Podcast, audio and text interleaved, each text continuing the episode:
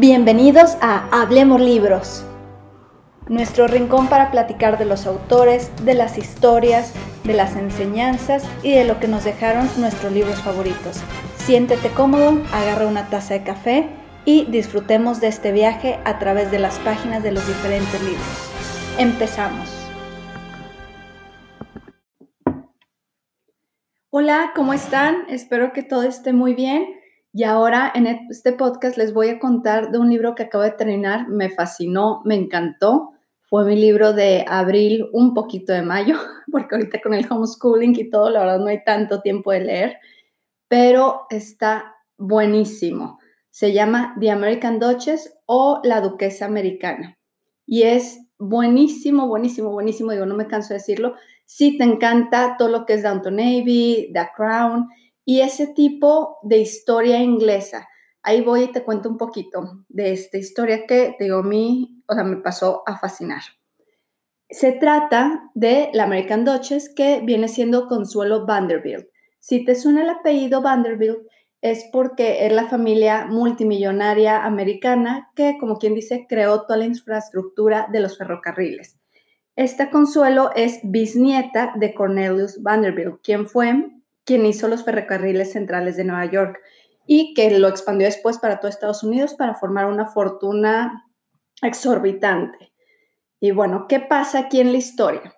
La historia, que es una historia, es, bueno, o sea, sí es, o sea, es real, pero con un poquito de ficción, o sea, no, no sabemos qué tanto puede ser ficción porque pues al fin y al cabo el autor no estuvo ahí, pero se basa también en el libro que la propia Consuelo Vanderbilt escribió que se llama De brillo y de oro.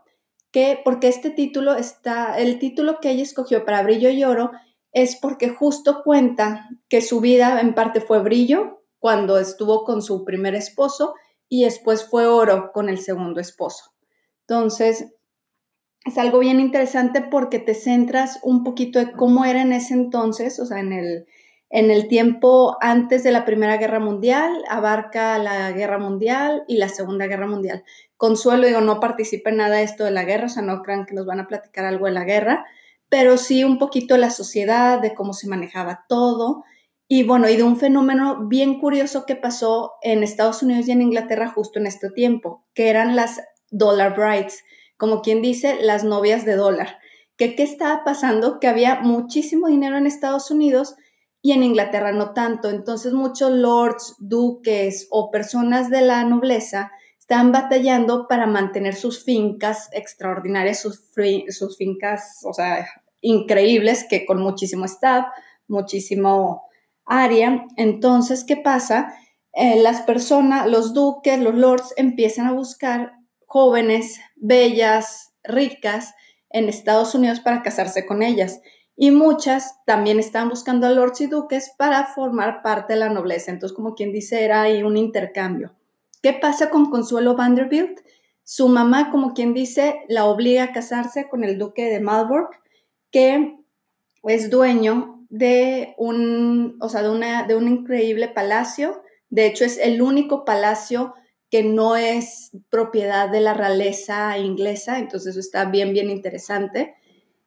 Y bueno, pues ya digo, no les cuento mucho, digo, la verdad lo que les he contado, pues digo, es historia general, no estoy revelando muchos, muchos detalles del libro, pero sí es un libro bien interesante porque te sumerge a cómo era la vida en ese entonces, algunas decisiones que se tomaban, lo importante que era la realeza también, y qué más, la relación de Consuelo con su madre, la relación de Consuelo con las demás personas, y es algo increíble y me encantó porque Consuelo es una buena persona. O sea, digo, ya lo verán en el libro y todo, y lo verán en la historia. Yo, la verdad, antes de leer el libro, me metí a investigar internet un poquito de Consuelo Vanderbilt, porque dije, no, no quiero leer un libro de alguien que me va a caer mal o de alguien que, que no. Entonces, ¿qué pasa? Consuelo con todo su dinero, al igual que su papá y su abuelo, hicieron muchísimas obras buenas. Entonces ahí también nos describe un poquito cómo realmente pues no era una niña chiflada, o sea, sí, sí estaba centrada a pesar de ser de una de las familias más ricas de todo, o sea, casi, casi de todo el mundo, me atrevo a decir, y más poderosas por el apellido Vanderbilt.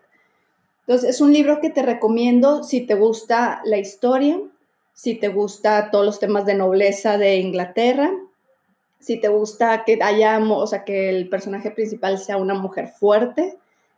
Y también este, hay que tomar en cuenta, porque sé que a muchas personas les causa ruido, que el libro está escrito en primera persona.